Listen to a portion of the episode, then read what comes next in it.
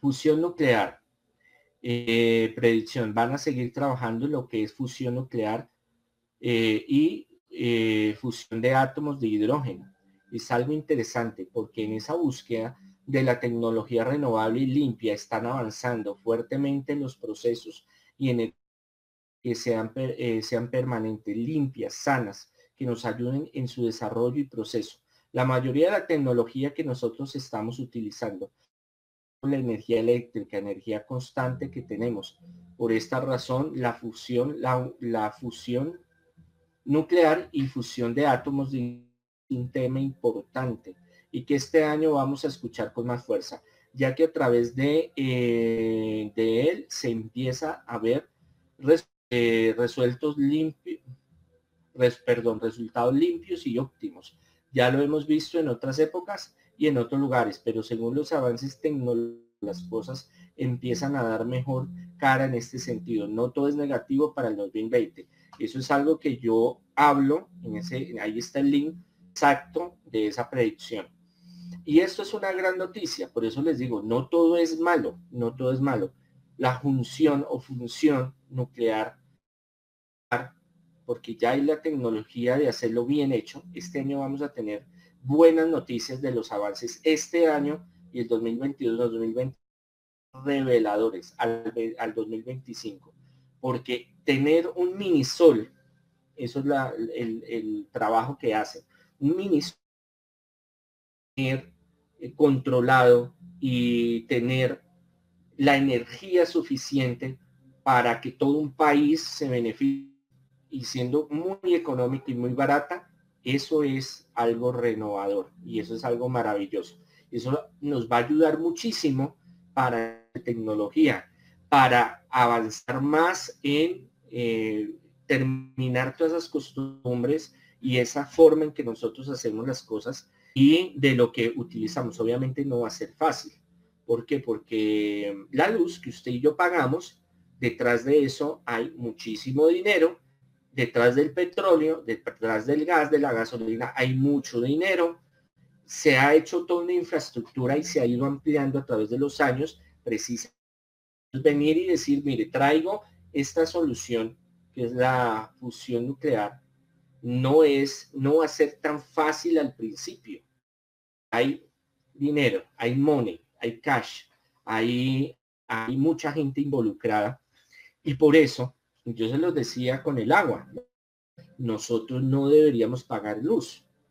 No deberíamos pagar luz porque con los impuestos que pagamos, si no hubiera corrupción, habría de pagar la luz y el agua y otros servicios.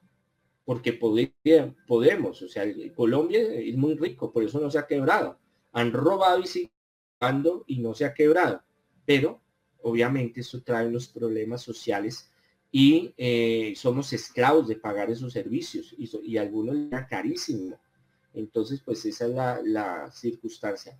Pero con el, en el futuro, con esto de lo nuclear, la fusión nuclear, nos va a servir muchísimo para los avances tecnológicos y poder llegar en el futuro a tenerlo eh, de una forma tan de que nuestros dispositivos tengan constantemente energía eh, y no y no necesitemos, no, es que deme carga, andamos con el cable, regala carga, me deja conectar, me deja enchuflar, por favor. Entonces eso sucede. Entonces siéntanse contentos, que eso son cosas muy buenas. De aquí en adelante, como yo les dije, es el inicio. Vamos a empezar a caminar. Viene, vienen años difíciles, complicados, pero vamos hacia la salida. Va hacia cambiar muchas cosas. Eh, porque como veníamos, veníamos mal, podíamos sostenernos eh, como vamos, pero la idea es dejarle algo mejor a nuestros hijos y nietos. Ya a nuestra época, sí llegamos en los años a vivir y disfrutar de muchas cosas, pero esto ya se planea adelante y no es la agenda 230, 2030, que los varios grupos eh, quieren imponer, no, sino desarrollo para la misma humanidad, que después vamos a hablar de esos temas, de conspiración. de los avances en el nuclear más grande del mundo para obtener energía ilimitada y limpia. Mira, ahí está lo que están haciendo. Entonces, ahí vamos. Esa noticia es, eso es un proyecto em, internacional. Está China, está Europa, está India, Estados Unidos, Rusia, Corea. 29 de julio, la BBC. Entonces después dicen que es que yo les meto eh, fuentes chichipatas chimbas por ahí que, que, quién se las inventa. Eh, eh, la UE y Japón confían en la fusión nuclear y no dejarán morir el ITER. Ahí están los proyectos, ahí está como lo están desarrollando 4 de marzo del 2020. El primer reactor de fusión nuclear podría estar operativo en el 2025.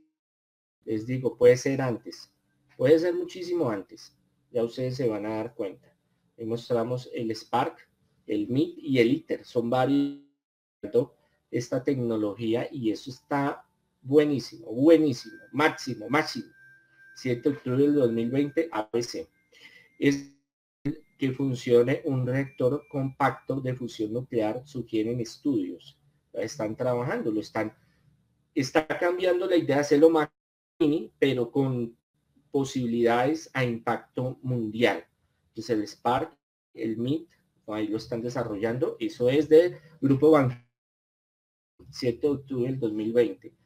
En 2020, un año con gran actividad eh, ciclónica tropical en el Atlántico. Bueno, esa noticia está ahí. Eh, mm, creo que esta noticia tiene que ver con, con ese tema también. Bueno, ahí entran y ustedes revisan. Ese es del tiempo 25 2020.